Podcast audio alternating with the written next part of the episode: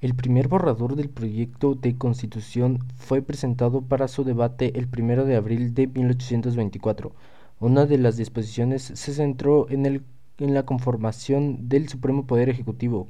En este primer borrador, este poder se depositaría en tres miembros.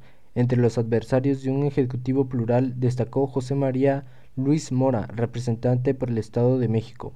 Una comisión presidida por ambos Arispe elaboró una nueva versión el 28 de junio. Proponía un ejecutivo unitario, un presidente y un vicepresidente. Este segundo borrador fue aparentemente aprobado el 20 de julio de 1824.